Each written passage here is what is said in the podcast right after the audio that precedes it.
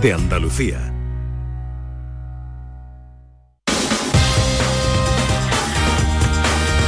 En Canal Sur Radio, gente de Andalucía, con Pepe La Rosa.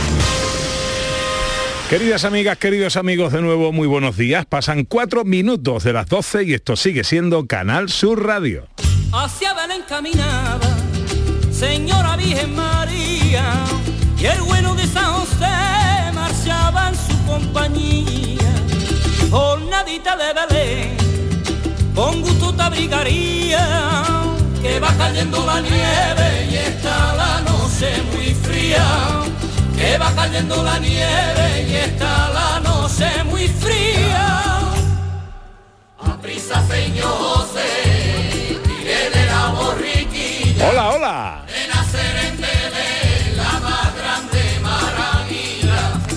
¿Qué tal? ¿Cómo están? ¿Cómo llevan esta mañana de sábado 10 de diciembre de 2022? De Dios pasa la noche y el día. Ojalá en la compañía de sus amigos de la radio lo esté pasando bien la gente de Andalucía. Y al de San José las lágrimas le caían. No te apures, dulce esposo. Segunda hora de paseo, tiempo para el cine con José Luis Ordóñez. Tiempo para las cosas de John Julius. Para un nuevo capítulo de nuestras escenas de Andalucía con Sandra Rodríguez. Y para lo que ustedes quieran, en Twitter y Facebook, en Gente de Andalucía, en Canal Sur Radio y en el 670-940-200, teléfono de WhatsApp. Medianoche, sintió que un niño gemía. Hoy hablando de dulces, polvorones, mantecados con nuestros oyentes. ¿Por qué no me has avisado? Triunfa el de limón, Esa cosa María. que no lo quería Ana y mira, Que el mundo Pero yo sí lo quería, a mí Tú sí, sí me lo querías, ¿no? Si es que el pobre yo que digo que tiene muy mala prensa. tiene mala prensa, pero al tiene final mala le gusta a prensa. todo el mundo. Hola José Luis Ordóñez, buenos días. Muy buenos días. ¿qué ¿Cuál tal? es su mantecado favorito? Uy, pues venía pensando y no sé si decidirme entre el polvorón de almendra o el rosco de vino. Quizá el rosco de vino. El rosco de vino. Sí, sí, sí. ¿Y Sandra? Pues yo creo que me quedo con el de chocolate. Es que yo soy muy dulcera, ¿eh? ¿Y a John Julius? A mí me encanta lo de, de canela. De canela. Sí, pero lo que pasa es que no puedo comer mucho. Yo prefiero más las tortas de aceite porque puedo comer una docena. Pero, claro, pero eso no es dulce navideño. Estamos hablando de cosas de Navidad. Yo los como en Navidad. Ah, come donde tú quieras. Pues claro. bueno, a ver qué nos cuentan los oyentes. 670 940 200. Hola, buenos días. Buenos días, Pepe. Buenos días, Ana. Soy Gabriela. Hola. Gabriela. Hola. A mí lo que más me gusta de las navidades son las hojaldrinas. Ay, qué Yo rico. llevo comprando hojaldrinas desde que empezaron a poner los dulces en, en lo- en los establecimientos. Las hojaldrinas me encantan. Luego me gustan también los turrones, pero las hojaldrinas hasta después de, de Nochebuena las sigo comprando hasta que se acaban. Me encantan. Bueno, que tengáis un buen día. Muchas gracias, amiga. Muchas gracias. 670 940 200. Hola, buenos días. Buenos días, Rafael. Uno de los dulces más ricos que hay por esta fecha, ¿eh? después de los- todos los normales y eso, es la torta de coca. De almendra, aceite de oliva, caballo- eh, cabello de ángel. Eso está para rabiar. Eso es eh, pata negra de la dulcería. Venga, un abrazo y estupendo programa. Venga. Salud y libertad, como dicen los buenos gitanos. Venga, un abrazo a todos. Muchas gracias, amigo. Torta de coca. Torta de coca, yo no la he probado. A mí me, me- me suena bien. También me gustan los turrones, pero los turrones secas. La- por ejemplo, de, de almendras. Eso puedo comer mucho. ¿Sí? Sí, la- una tabla entera. ¿Cómo era? La, había una, antes había una torta redonda, bueno, la, se- la seguirá viendo, ¿no? Sí, Eh, claro, de turrón, de turrón, ¿no? ¿Qué? Una torta de... de- Claro. Ah, de turrón, la torta imperial esa. Esa, esa. Imperiales. Uh, esa. me gusta el nombre. Todavía la hay, ¿eh? Que yo el año pasado Sí la hay, sí, comido, claro que la ¿eh? hay, Sí. claro que la hay.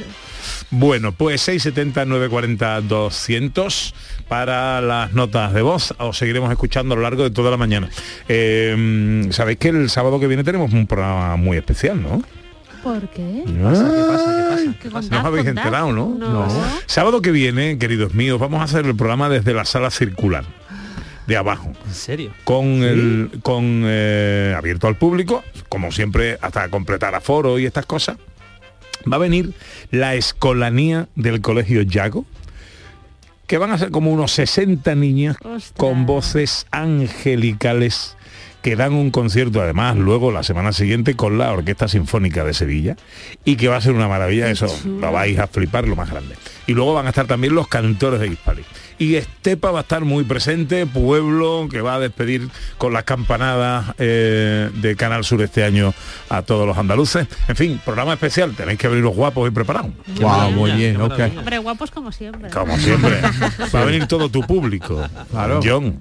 ¿eh? yo voy a vestirme, pues, no sé, voy a pensarlo bien. Ah. Tengo Ya. que quizás como un guidi en, en, en, en condiciones, Eh, ¿no? Con pantalones cortos y, y sandalias con... Con calcetines. blancos. No blancos. decepcionar, ¿sabes? claro, está bien. Está bien, eso, eso puede estar bonito. Bueno, eh, vamos enseguida con nuestro mm, escenas de Andalucía, nuestro radioteatro, capítulo 94, Sandra. Sí, 94. Esta vez vamos a tocar el tema de una pintora que no es demasiado conocida, se llama María Luisa Puiggener, nació, bueno, es de principios del siglo XX cuando ejerció la pintura, pero ya el Prado ha hablado de ella, ha participado en una colección colectiva que hubo, en una exposición colectiva que, hizo- que hubo hace unos años y es muy interesante, tiene unas pinturas preciosas. María Bueno. Luisa Puiggener. Enseguida el capítulo 94 de nuestras escenas de Andalucía. En Canal Sur Radio, gente de Andalucía con Pepe da Rosa. Manolo, ¿estás pensando lo mismo que yo? Pues claro, Ana, estoy pensando en los romeros de Alanís. Jamón, paleta, caña de lomo y embutidos de bellota son su especialidad. Y ya hay que ir disfrutando. Como siempre me lees el pensamiento. Ahora mismo entro en shop.losromerosdealanís.com y en dos días tenemos nuestro jamón en casa. Pero ibérico de bellota, ¿eh, Ana? Los romeros de Alanís. De nuestras dehesas a tu mesa.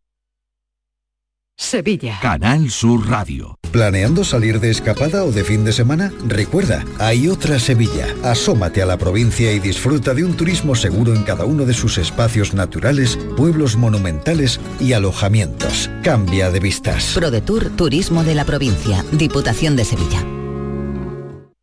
La Diputación de Sevilla actúa contigo. Con el plan Contigo, para reactivar la economía y el empleo en toda la provincia. 470 millones de euros en empleo e inversión. Actúa contigo. 470 millones de euros para generar empleo y dar apoyo a las empresas de la provincia. Una inversión histórica para nuevas obras e infraestructuras. Plan contigo, Diputación de Sevilla.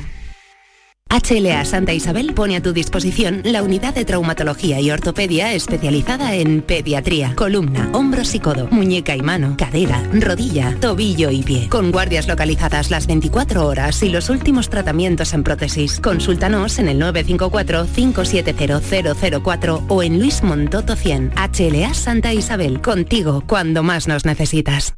No te pierdas la programación para toda la familia en Auditorio Nissan Cartuja en este mes de diciembre, con obras como Alicia en el País de las Maravillas, de Simba Kiara, El Tributo del Rey León o Papá Noel Misión Salvar la Navidad. Entra en auditorionissancartuja.com y descubre todos los espectáculos familiares programados. No te quedes sin tu entrada. Repetimos, auditorionissancartuja.com.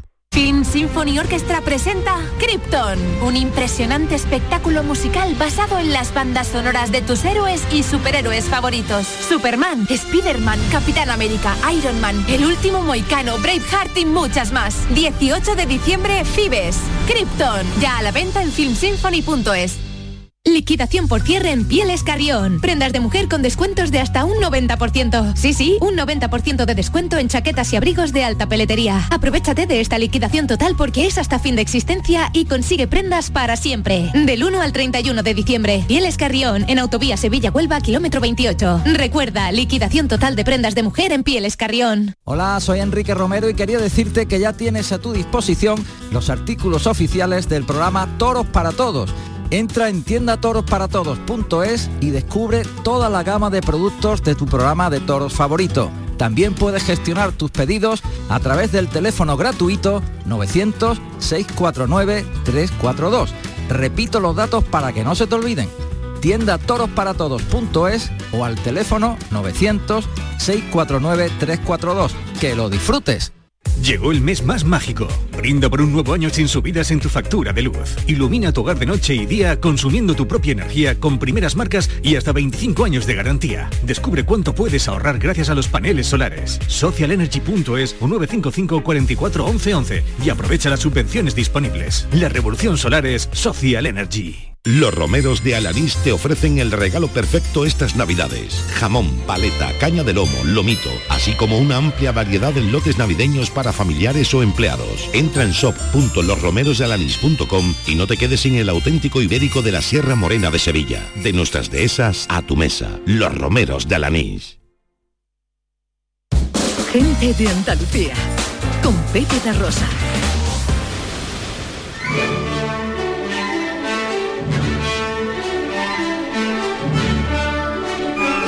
Producciones radioteatrales Gente de Andalucía presenta Escenas de Andalucía.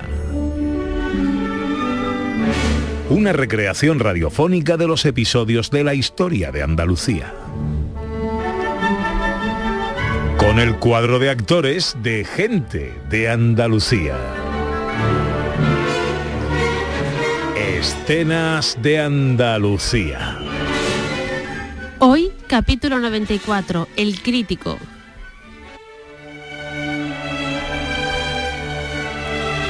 En el año 1875 nace en Jerez de la Frontera la pintora María Luisa Puyener.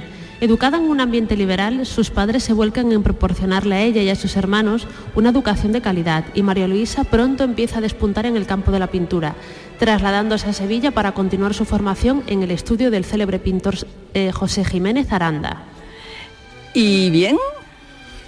Espléndida obra, María Luisa.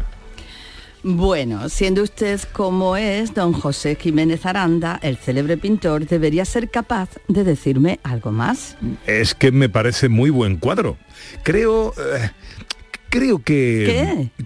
Creo que debes participar. Em, no sé si me sentiría cómoda. ¿Y eso por qué? Ya sabe, no tengo aún la confianza suficiente. No creo que sea tan bueno. Bueno, yo soy aquí el que se encarga de tu confianza. Ya has visto que ha habido compañeros a los que he dicho que no. Me da la sensación de que la exposición de primavera del Ateneo me viene grande. Como te he dicho, eso lo decido yo. Y esta obra va a la exposición. Mm, bueno, si usted lo dice, ¿Y tiene título la obra? Pues, em, ¿qué le parece? Escena de empeño. Sí, sí, no está mal. Realmente el título es lo de menos. Me he fijado, por cierto, en que firmas tus obras como L. Puyener. Sí, sí, me parece lo más apropiado. Supongo que para que no se te identifique totalmente. Cualquiera podría pensar que la L es de Luis, Lucas o Luciano. Si pensaran un poco más los críticos que juzgan nuestras obras, entenderían que la L es de Luisa o Lucía o Laura. Los críticos, María Luisa, entienden mucho menos de una cosa, pero a veces poco de otras. Bueno, no se hable más. Bueno, eh, vamos a ver qué obra mandamos a la exposición. El cuadro de María Luisa Puyener es todo un éxito y es admirado por los críticos y entendidos que pasan por la exposición de primavera del Ateneo de Sevilla. Y, y bien, Lore Eduard, dígame, dígame, ¿cuál, ¿cuál es su favorito? Mi favorito, eh, bue- bien, es, eso es fácil. Sin duda, este, este de aquí. Ah, escena de empeño. Sí, un joven pintor con talento. ¿Conoce usted al artista? Oh, no, no, no, no, esa parte es para los jóvenes. Y claro, aún son desconocidos. Pues sabe, espero que lo encumbre en las páginas de su periódico. Lo haré, lo haré, Lore Eduard. ¿Quiere que le lea lo que he escrito? Claro, ¿cómo no? Pues aquí va. Supongo que el autor es joven, y si así es, y sigue por camino tan excelente, Sevilla contará pronto con un verdadero pintor más. Dígame, Lore Eduard, ¿qué le parece? Muy buenas letras, sí, señor. ¿Y sabemos ya cómo se llama el chico? Bueno, firma como usted puede ver aquí como L. Puyener. Mi opinión de experto, pues me la juego. Me decanto porque su nombre es Luis O Lucas. o Luciano. Eso es. Eso mismo, Luis, Lucas o Luciano. Estoy 100% seguro. Irrevelante. En cualquier caso, lo importante es que, sin duda, estamos ante una futura gran figura de la pintura española. María Luisa Puyener participa activamente en la vida artística de Sevilla de principios del siglo XX. Aún hay lagunas en su biografía y no está clara la fecha de su fallecimiento en los detalles de su vida personal. Destacan sus cuadros Escena de empeño, Un artista o La última prenda. Muchas de sus pinturas son de corte social. Se trata de una de las pintoras que el Museo del Prado homenajea a la exposición Invitadas del año 2020.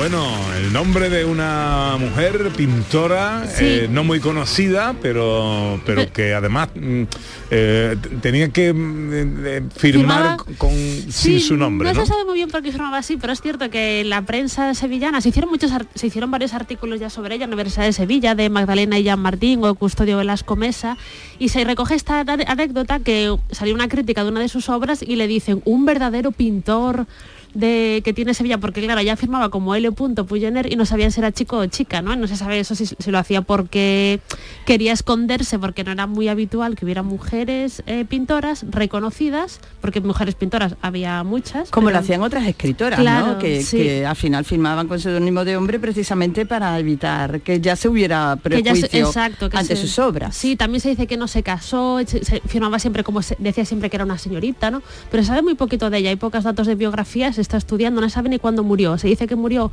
a principios del siglo XX, en el XXI, porque a partir de ahí como que desaparece de la escena sevillana y ella participaba mucho con cuadros y tal, pero no se sabe todavía nada. Están ahí en ciernes la investigación sobre esta figura que es muy chula y pinta de maravilla, María Luisa Puyener. Protagonista del capítulo 94 de nuestras escenas de Andalucía. Vámonos al cine.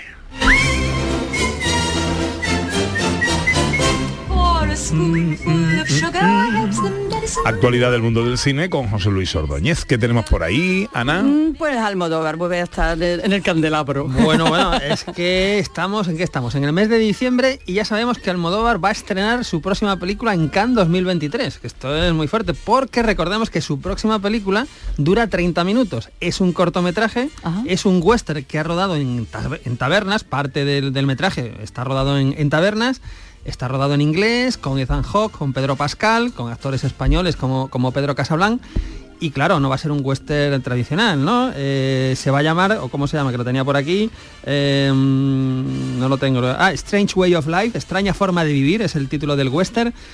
Va a tratar sobre la homosexualidad y cómo eh, dos personajes se comportan de manera opuesta en, en una misma situación, ¿no? Eh, bueno, yo tengo muchas ganas de ver qué ha hecho Almodóvar con este western, llevándolo a su terreno, llevándolo a su estilo, pero oye, rodado en tabernas. A mí que se roda en tabernas ya me parece una, una delicia. Hombre, qué maravilla. Una maravilla. Claro, claro. ¿Cómo, El- se, cómo se llama la película que también trata de, de cowboys gay? Eh, ¿Cómo era de, la de Brokeback Brokeback Mountain. Mountain? ya, ya, Sí, sí. va a hacer comparaciones seguramente. Sí, va a haber comparaciones, pero yo creo que va a ser muy diferente. Creo que va a ser diferente porque Almodóvar, eh, bueno, pues eh, si vemos sus películas y su Sí. filmografía, el tratamiento que hace es, es, mm, diferente a, a lo que vimos en, en Brokeback Mountain, ¿no? Yo creo que va a dar que hablar, va a dar mucho que hablar y que se confirme ya en diciembre que va a estar, eh, se va a estrenar en el Festival de Cannes del año que viene, me parece una notición espectacular, vamos. Más cositas, Ana. Bueno, pues estamos en temporada de premios. Arrancan la temporada de premios con lo mejor del año, ¿verdad? Y lo de los que, uno de los que más han madrugado es el Círculo de Críticos de Nueva York. ¿Qué sacamos en claro del Círculo de Críticos de Nueva York? Pues mira, película eh, se la ha dado Tar, que es una película protagonizada por Kate Blanchett, que también se ha llevado el premio a Mejor Actriz. Colin Farrell, mejor actor por Almas en Pena de Irisherin, que es su- la película que nos llegará pronto. Mejor guion para Martin McDonald, que es el guionista, director, dramaturgo muy, muy conocido. Y por cierto, marido de Phoebe Waller-Bridge, que también es actriz, guionista y todo esto. Y ojo, le han dado el premio a mejor actor secundario a Ke Hui Kwan, Ah, que es Tapón. ¡Hombre! El de Indiana Jones, el templo maldito, que ha vuelto a la interpretación 40 años después. Ojo que sí. Igual de chico. Eh, igual de chico, pero un poco más mayor. Y eh, por la película Todo a la vez en todas partes, que es una película pues muy divertida y, que se estrenó hace tiempo en salas comerciales, pues le han dado el premio a mejor actor secundario. Top Gun Maverick se ha llevado algún premio como mejor fotografía, que es la película sin duda del año a nivel comercial. Y bueno, ahí, ahí estamos, aún ya estamos con los premios de la temporada. Y esta semana hemos dicho adiós a una mujer que a mí me gustaba mucho.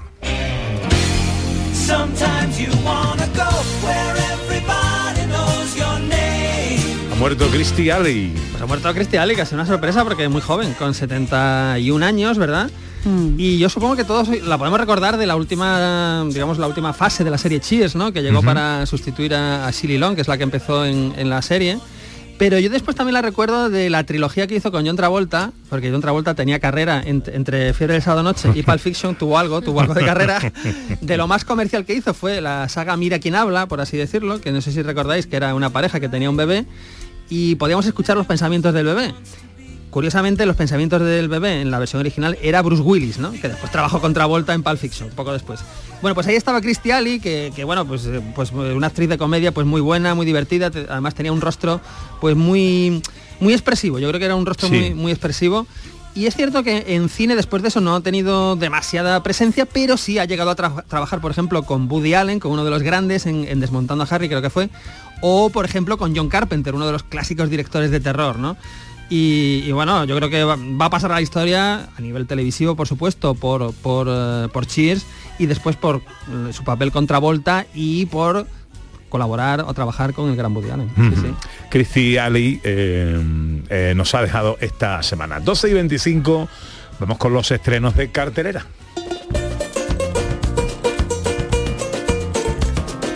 ¿Con qué empezamos, director? Pues una cartelera muy variada, hay muchos estrenos. Vamos a empezar con una película británica que se llama El viaje a París de la señora Harris. Vaya pocilga. Señora Harris, no sé qué es lo que haría sin usted. La señora Harris es la discreción en persona. Solo sí que ha estado aquí porque me limpia el polvo. Ya lo has visto, somos mujeres invisibles. ¿Verdad que es divino? 500 libras. ¿500 libras un vestido? Cuando me lo pongo, nada más importa. A mi Eddie le encantaría verme con un vestido de Dior. La guerra terminó hace mucho tiempo. Pues aquí lo hemos escuchado, ¿no? Eh, tenemos aquí eh, la historia de una señora de la limpieza que enviuda. Estamos, ojo, en los años 50 en Londres. Es una película que nos lleva a esa época. Y esta señora eh, se enamora de un vestido de Dior, ¿no? Y a partir de ahí decide que quiere o que debe hacerse, hacerse con uno. Es una película que se mueve con mucha habilidad, yo creo, entre el drama y la comedia y con un reparto encabezado por Leslie Manville y con unos secundarios pues deliciosos, porque ahí tenemos, por ejemplo, a Lambert Wilson, tenemos a Jason Isaacs o a Isabel Hooper, que es una actriz maravillosa que hemos visto en películas pues de Michael Haneke, por ejemplo. Ganó el premio a Mejor Vestuario en los British Independent Film Awards de 2022.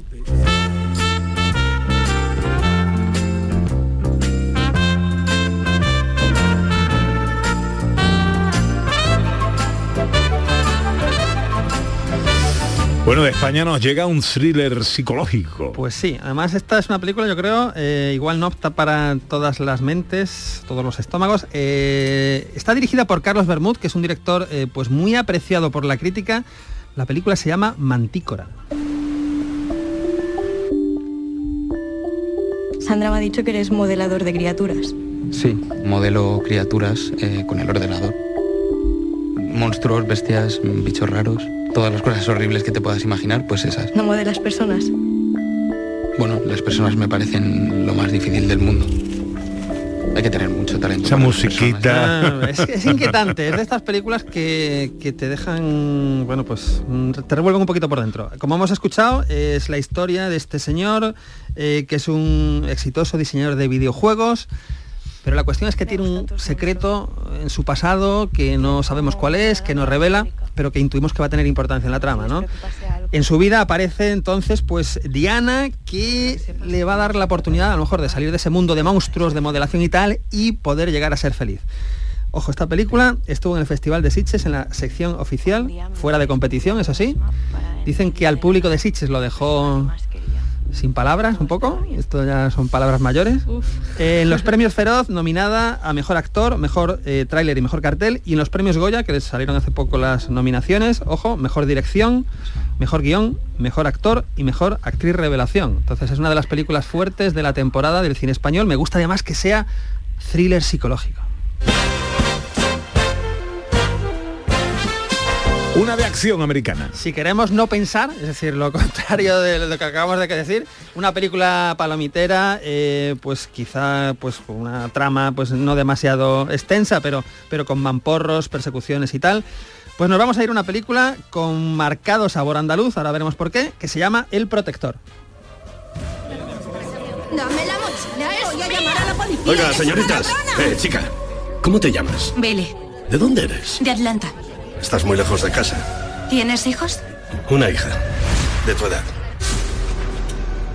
La habitación está pagada hasta finales de semana. Cuídate mucho.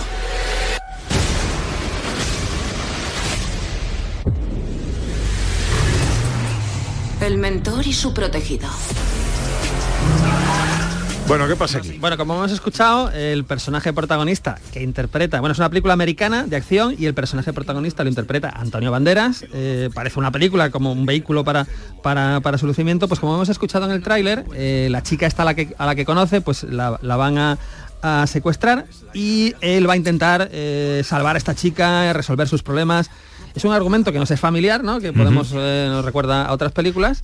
Pero oye, eh, el que quiera, pues ya digo, acción durante hora y media en no pensar demasiado y, y tal, pues creo que puede ser divertido. Oye, no sé si a Antonio Banderas le puede pasar ahora a los 60 años lo mismo que le pasó a los 60 o a los 50 y tantos a Liam Neeson. A Liam Neeson, eso de repente pensando. nadie había pensado en él. Bueno, Antonio Banderas sí tiene películas de acción a lo largo de su carrera, pero Liam Neeson no tenía, de repente hizo Venganza y, y hasta ahora el hombre sigue haciendo películas de acción con, pues ya camino de los 80, creo que, que está, ¿no? En los 70. Ayer le di yo una que me recomendó mi hija y que luego rompió un truño gordo que se llama Viudas. No sé si la conoce. Viuda, sí, sí, sí, Sí. la conozco. Esa es eh, un robo que hay, ¿no? Y, Eh, y eh, sale sí. mal, teóricamente. Son cuatro mujeres que sus maridos eran unos rateros, eh, los- a la, la policía los mata en una emboscada y tal, y ellas se quedan ahí un poco con esa herencia que cada una tiene que negociar o gestionar a, a su manera, con la gran Viola Davis eh, Sí, sí, de sí. protagonista, eh, pero con algún giro, pero Hay, truño, truño, hay truño, algún truño. giro que igual no matan a todos, ¿no? Alguna cosa así. Bueno, oye, una pregunta, ¿por qué doblan a Antonio Bandera?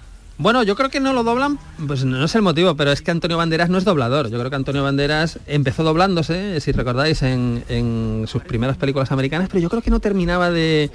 Yo creo que se notaba que no era doblador en comparación con el resto de voces que había en el doblaje, ¿no? Ujú. Yo recuerdo que a veces llamaba demasiado la atención, ¿no? que aunque eso se ensaye o lo que sea, pues el que es doblador es doblador, ¿no? Y el que es actor mm, tradicional, pues es actor tradicional. Entonces yo creo que yo creo que han hecho bien. Yo creo que yo creo que han hecho bien, creo que es una buena opción, porque además, aunque no sea él el que se dobla, parece que el que lo dobla le imita la voz y, y- y el tono y todo, ¿no? No, no, le encaja a la- le encaja la a la encaja. perfección. O sea, que yo, creo- yo creo que yo creo que está bien, sí, sí. Venga, y terminamos con una que... eh, Esta tiene de todo, ¿no? El drama, es comedia, es tiene de terror. todo. Esta es un resumen porque es drama, comedia, terror, es una película americana y se llama Ruido de fondo.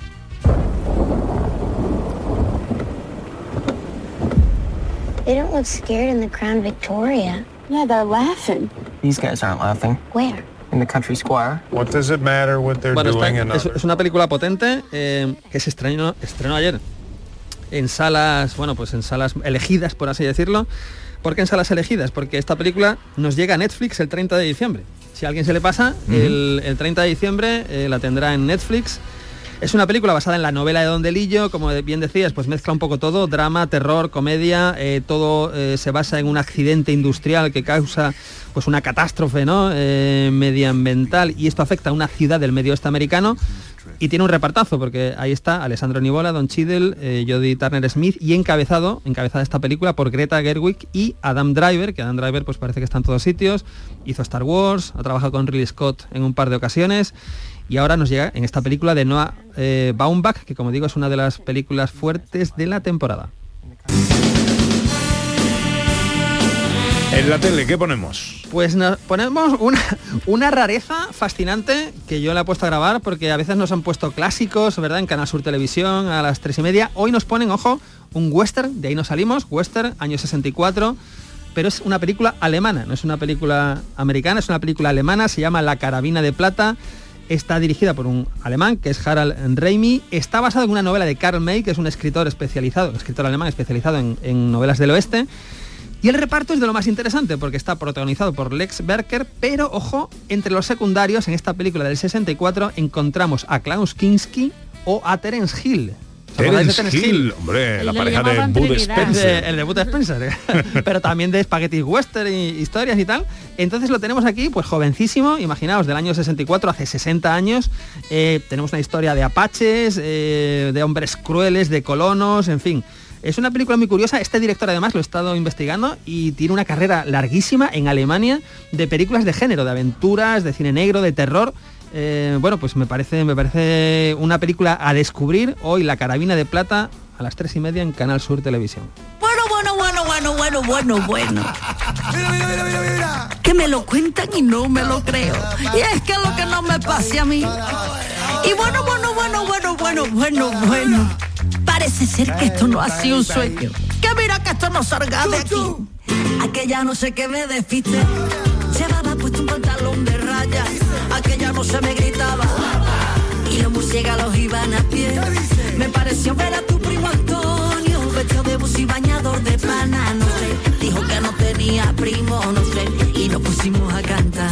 Y en medio de la pista estaba él, el gato marinero. Más salió flamenco, le muestra pescadito. Esta es María Peláez. de su culito como un ventilado, sacude su pechito, mini lo disfrutó. El gato marinero, va a salir flamenco, le gusta el pescadito y siempre está soltero. Mueve su culito ventilado, sacude su pechito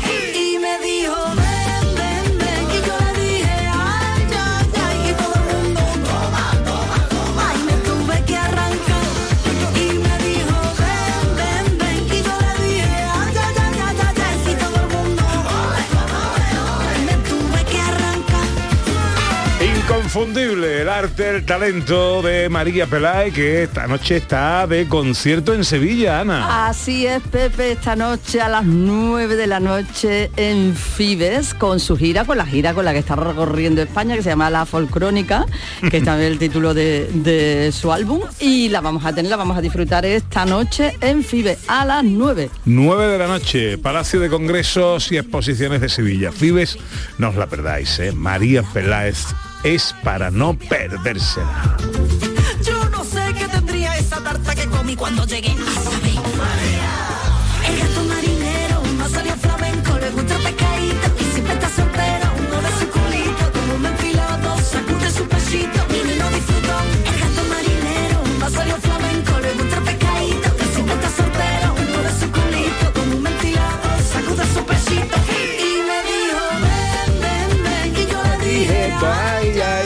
qué nos dicen los oyentes, Ana Carvajal? Pues respecto a los dulces navideños, mire, Isabel como siempre nos ilustra desde Francia, que dice que allí son de chocolates, los dulces de Navidad, pero que de los de España ella los prefiere, los que prefiere son los polvorones y los mazapanes y nubes también ah, que hace no, que, que las nubes eran un dulce pero no que hace nubes en su mm, ahora mismo en el cielo vaya Ah, va. que pensé que era un dulce también pero no no no no y mira eh, Manujice nos escribe desde Praga que dice que por casualidad nos está escuchando allí que está de viaje Anda. y que no ha querido dejar la oportunidad de saludar y que dice ella que el polvorón con tropezón, el que tiene trocitos de almendra, ese es el mejor, con una copita de anís, el mono. Y ya que está harta ya de codillo y goulash allí, que está deseando un potaje. Bueno. Dice Julio Vera, yo soy de Alfajó, propongo que mañana David Jiménez cante con un polvorón en la boca. Mm, bueno, como no está aquí... Ah, no, sí que mañana lo tenemos delante. No. tú ponle No, el que reto, tú ponle el reto. A ver qué nos cuentan los oyentes en el eh, WhatsApp del programa. Hola, buenos días. días, aquí el rubio de Prado Llano, Carmona. A mí normalmente no me sobra ninguno, me gusta más los mochitos de perro y el rosco de vino. Y por más que busco no encuentro el de cerveza, un rosquito de cerveza pueden hacerlo, también no veas tú, te lo come como una aceitunita. Bueno, está mi madre, sé como los porros que va comiendo en el coche y, todo el mundo la mira, con la lengua dando el cielo a la boca, eh, no sale. Están buenos todos los mantecados. La verdad que darle caña y a la caja, que no sobre ninguno. Buenos días. Buenos días. Gente de Andalucía, con Pepe da Rosa. John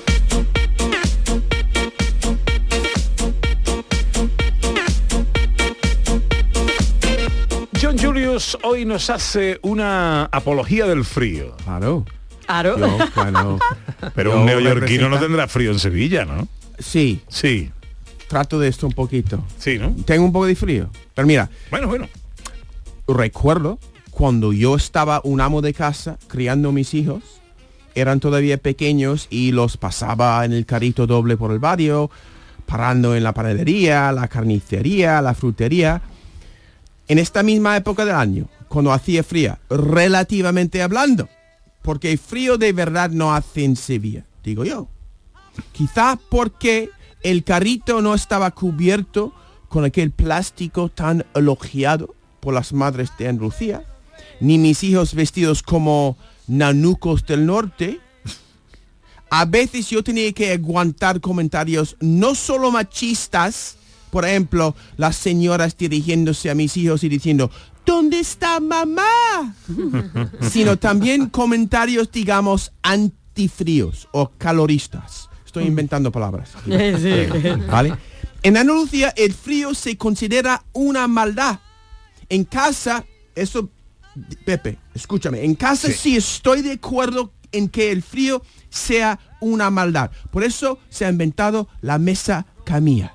Algo que no existe en mi país porque ahí se construyen las casas para mantener fuera el frío y mantener dentro el calor. Mientras en Andalucía se construyen las casas para mantener fuera el calor y mantener dentro el frío. Normal. Normal, porque aquí en cuanto al tiempo es el calor de verano, no el frío de invierno que más pesa sobre la gente. Sin embargo, antes de llegar a Sevilla jamás he bebido tanto frío dentro de la casa.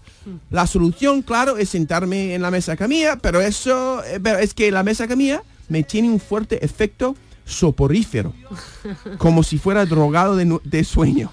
Si quiero que el día sea productivo, no puedo pasar mucho tiempo sentado en ella. Estamos de acuerdo. Pero hoy quiero hablar de lo sano que es el frío fuera de la casa, para que los andaluces aprendan a disfrutarlo y aprovecharlo en algo más que en las cañas que os ponen en los bares. Primero, una pregunta a mis compañeros.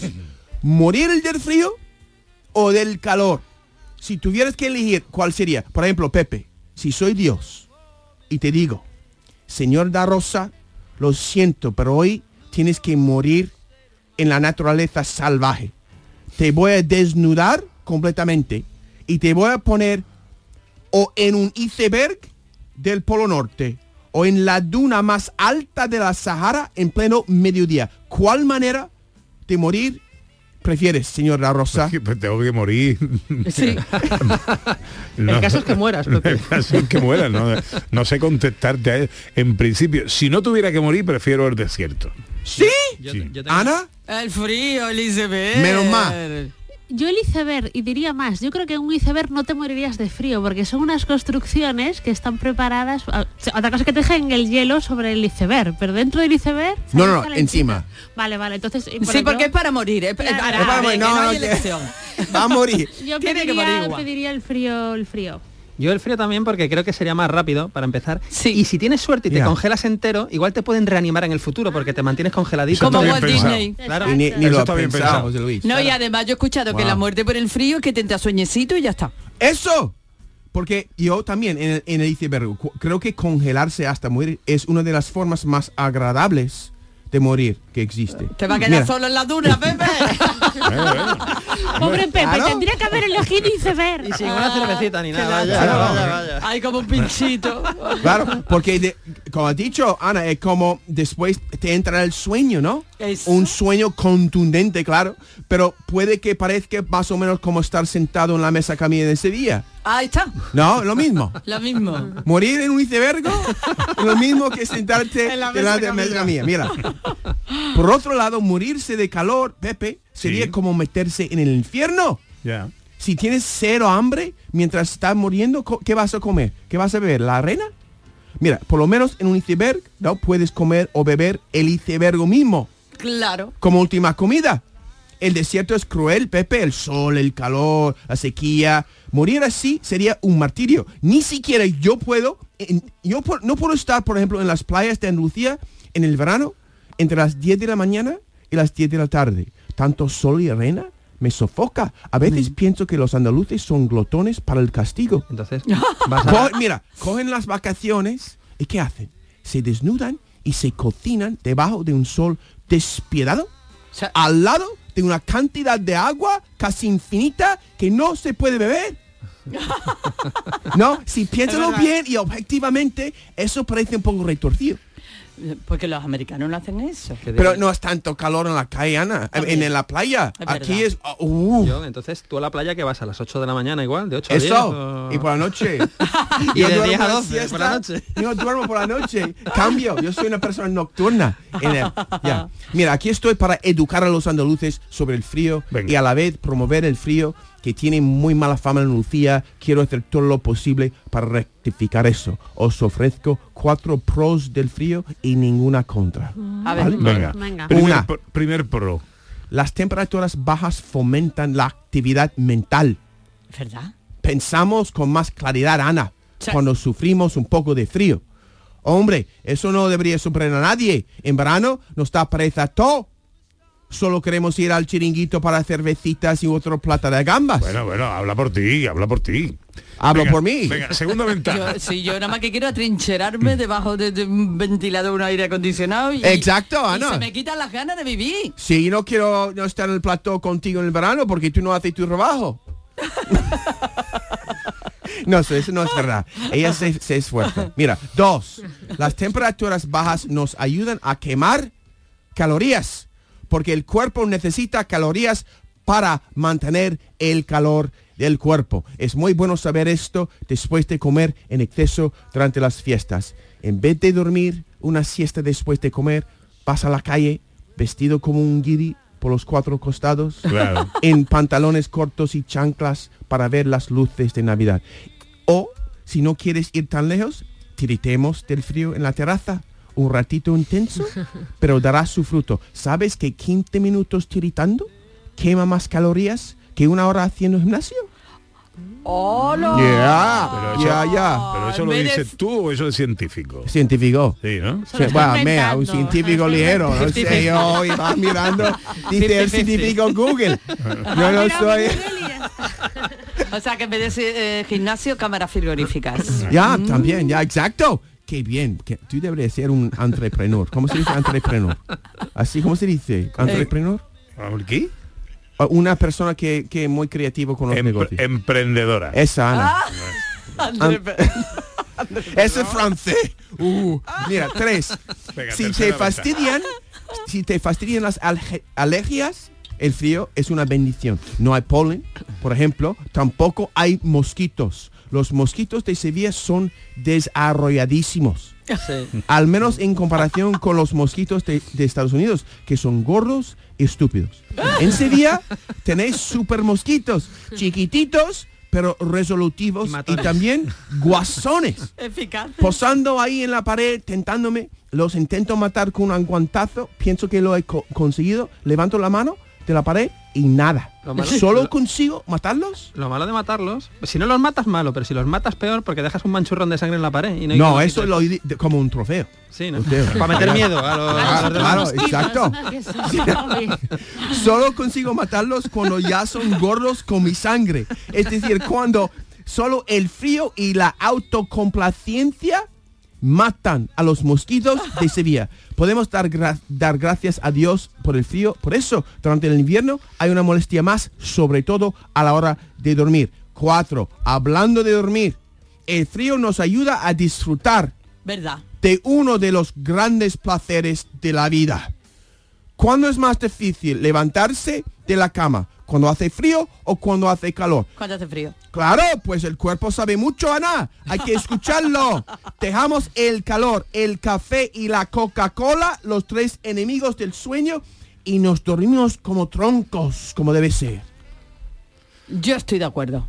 Pues yo no. Pero bueno, Oye, que tiene- Tú Lo bonito ¿no? Que es un edredón. No, no, no. Ya, ya. Mi duna, mi calorcito y yo el frío para vosotros. Yo Vale, no- vale. Lo que pasa es Pepe puede dormir en su jardín, ¿no? Debajo de las estrellas. Da igual, Claro, cuando no. hace calor no hay jardín ni jardón que te sirva para dormir. Si de noche hace igual mismo calor que de Y día. además ya no tengo jardín. O sea que... O sea, Oh. Pero bueno, que ya alguna ventaja más, algún consejo más o Pues también, mira, la ciencia, eh, al final lo he quitado, pero yo creo que, porque no parece la ciencia de verdad, porque dice que con el calor la sangre llega a la superficie de la, de la cara y daña el cutis. Entonces el frío debería ser bueno para el cutis, pero por ejemplo, si bebes, ¿habéis ha visto esta gente que bebe y tiene la cara roja roja? Sí. Están andando la por la calle. Ya, eso no puede ser bueno para, el- para la- la- el cutis. No, Oye, eso no puede Yo ser no soy bueno para médico, pero me parece que el Google necesita otro científico para ayudarle en eso. Y me lo he quitado porque yo, sabe Ana, yo quiero ser, tú sabes, que la gente confíe en mí. Como, como, como, Como gurú. Como gurú. Como entrepedor. Eh, como comentarista. ¿Comentarista es una palabra? Sí, comentarista, sí. Sobre la vida en general. Llama Bueno, a John. Llama, Llama a John. Oye, te- que tengo que cambiar de argumento. Eh, 11 para Porque- la una. Claro. Quiere cambiar porque no le viene bien, porque No, lo no, único no que se ha quedado con el escuchar el calor frío. ha sido él. Porque sabe que nosotros tenemos la razón, Ana. Claro, y ahora todos juntitos en el ICB. Ya, cambia el tema, claro. Pepe solo allí en su duna. Eh, no, no, no, más Ahí ahí. Qué mal acompañado, hombre. Y nosotros tenemos hielo para nuestras copitas y todo. Ya, y ya, y rojo como Qué un buen tomate. rollo el iceberg. Bueno, eh, hoy viene un actor a la historia del cine a través de sus estrellas que a mí particularmente me gusta mucho. Ya saben ustedes este espacio por el que han pasado estrellas como Paul Newman, Elizabeth Taylor, James Dean, Ava Gardner, Marilyn Monroe, Cary Grant, Gregory Peck. Catherine Hepburn y esta semana quién toca director Pues toca uno de los grandes, eh, fue el rey pues desde mitad de los años 30, diría hasta mitad de los años 40 aproximadamente, aunque después sigue haciendo películas. Quizás es mi favorito, quizás es mi favorito, eh, no acabó demasiado bien, pero vamos a escuchar cómo suena esta estrella. Congratulations, Mr. Corbett. Oh, thank you, Miss Ware. Thank you. Oh, I, uh, I have a present for you. A present from you? Yes. For me? Bueno, este, este señor que estamos escuchando es Errol Flynn, Errol- el gran Errol Flynn, eh, en un momento de Gentleman Jim, que es una película maravillosa del año, del año 42 de Raúl Walsh, uno de los grandes directores de la historia del cine. Tuerto, igual que John Ford, iba con un parche, un parche en el ojo. Y, y bueno, Errol Flynn, eh, hay que decir que nació en 1909 en Australia. Murió en el 59, es decir, muy joven, con, con 50 años, pero tuvo tiempo de hacer... eh, muy vivido eh, muy vivido muy vividos porque ahora vamos a hablar de algunas de sus películas, pero es que eh, la parte que no son películas y que es su vida es casi tan apasionante o más que sus propias películas, que en general eran películas de aventuras, de espadachines, eh, de guerra, bélicas, en fin, western, ¿no? hay un poquito de todo. Esta de Gentleman Jim, por ejemplo, eh, pues eh, es un- una especie de biografía de, de un conocido boxeador que era eh, James J. Corbett, ¿no? Conocido como Gentleman Jim. Y es una peli maravillosa y, bueno, pues a, a recuperar. Pero bueno, es que hay, hay que hablar de muchas películas, pero vamos a hablar de la que le convierte en una estrella. No dejaré que os la llevéis mientras yo viva. Entonces, cuando estáis muertos. Bueno, eh, y aquí viene un combate a espada, como no podía ser de otra, de otra manera. Estamos en el año 35 y estamos con el Capitán Blood. El Capitán Blood, que es una Ah, película de, bueno, pues maravillosa, de Michael Curtis, que es otro de los grandes directores de la historia del cine. Pues Casablanca, para empezar, es de Michael Curtis, por ejemplo. Y además esta peli del Capitán Blood, pues tenemos, nos vamos a la Inglaterra del siglo XVII, tenemos combates, en fin, es, es una, es una delicia de aventuras para, para todos los públicos. Y es donde eh, Errol Flynn eh, no solamente encuentra su pareja cinematográfica eh, por antonomasia, que es Olivia de Havilland, ¿no? con la que va a repetir en muchas pelis, sino que el villano, el malo de esta película, es Basil Rathbone, que bueno, fue, fue muy popular en los años 40 con eh, haciendo de Sherlock Holmes. El, el hombre este tiene, pues no sé, son 10, 12 películas o 14 películas, eh, con mucho encanto, interpretando al, al famoso detective a, Sherlock Holmes. Entonces, Basil Rathbone, villano, Olivia de Havilland, la chica, Errol Flynn, por supuesto, el héroe de esta película maravillosa que es el Capitán Blood. Pues tenemos dos, tres años después, otro de los puntos álgidos en la carrera de Errol Flynn.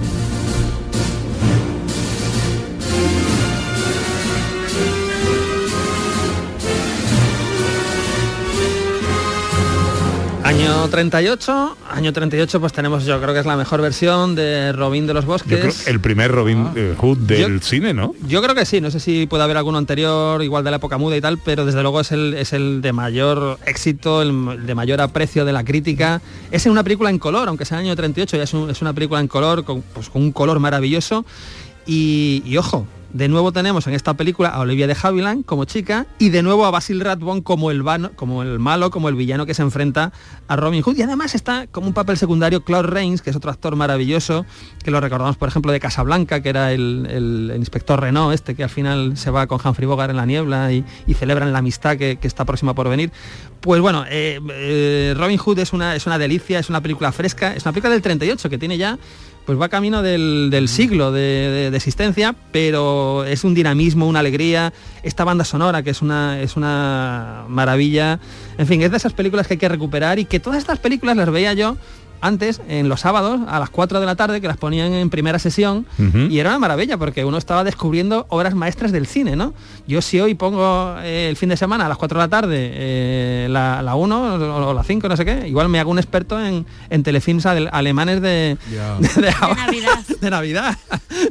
Pero bueno, oye, no está mal, cada época tiene su, su ¿De, cosa. qué, ¿De qué año dices que es esta película? Creo que es del 38, si no... Me si manda no... eh, Cortina, eh, nuestro realizador, me manda una peli de Robín de los Bosques del año 1922. Claro, en la época muda, sí, sí, puede ser, puede ser, sí, sí. sí. Claro, mm. sí, sí, bueno, eh, pues, es, son películas a recuperar. Lo que pasa es que, claro, la, la, que, la que te marca yo creo es la que ves, ¿no?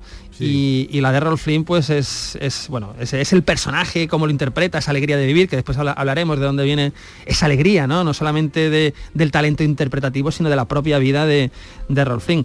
Pero bueno, si hablamos de películas de aventuras, de capa y espada, de piratas y tal, también tenemos que hablar de, las, de los grandes westerns que hizo eh, Rolf Flynn. Tú, Toca inmediatamente llamada de oficiales. Sí, señor. Mire, Joe, en cierto modo no lamento que se haya ido ese indio. Es el único jinete que he visto hasta ahora en toda esta zona, pero esto se va a acabar. Mítica película esta Nuestra también. misión es esto, esto, es un momento de Murieron con las botas puestas, que es otro peliculón eh, de Raúl Walsh, de nuevo, de nuevo con Olivia de Havilland, de chica, y ojo, en los secundarios teníamos a Arthur Kennedy y a Anthony Quinn haciendo de, de caballo loco, ¿no? Eh, que es una cosa muy, muy curiosa, pero bueno, Murieron con las botas puestas, obra maestra, Raúl Walsh, otros westerns que hizo, pues, te, pues yo qué sé, Dodge City, Ciudad sin Ley, Camino de Santa Fe, ambos de Michael Curtis y ambos de nuevo con Olivia de Havilland, en fin, que es una, es una maravilla pues, lo que es esta filmografía de, este actor australiano. No he podido evitar, en este pequeño resumen apresurado de la carrera de Rolf Flynn, este detalle.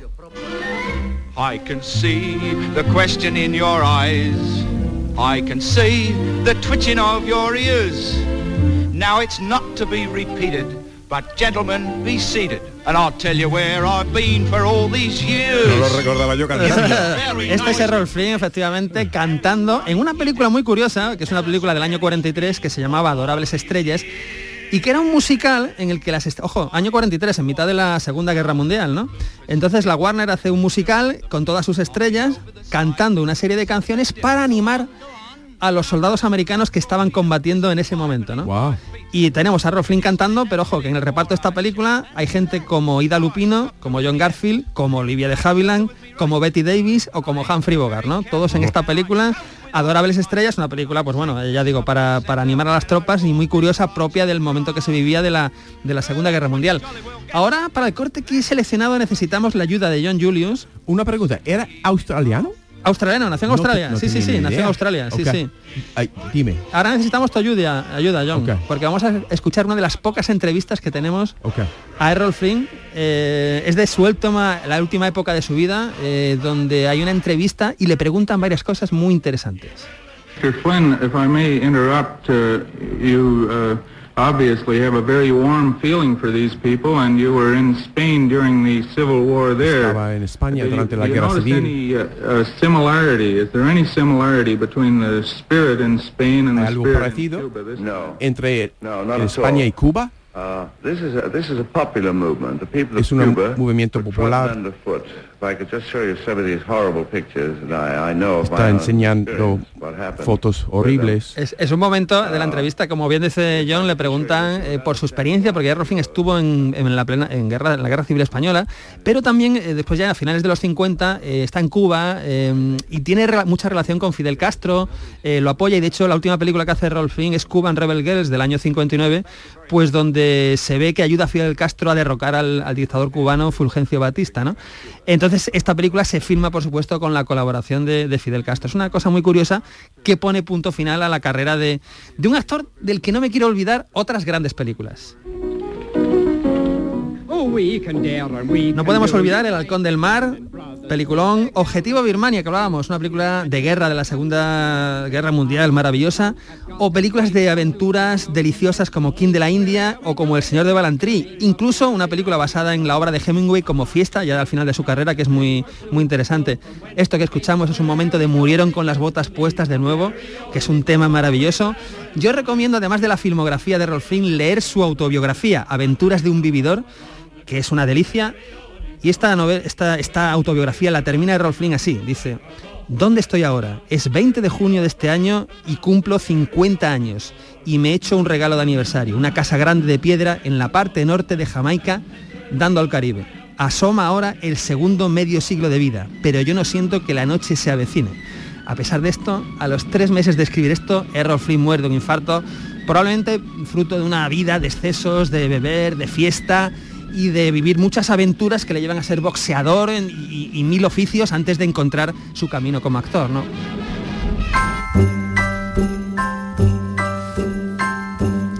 Le, le he visto alguna foto navegando. Eh, le Y gustaba navegar. eh, le y llegó a Mallorca. Me dijeron que llegó a Mallorca con su barco y pasaron muchas cosas. En fin, daría mucho que hablar. Bueno, que llegamos a la una. Tiempo para la información. Adiós, John. Adiós, nos vemos. Have a holly jolly Christmas.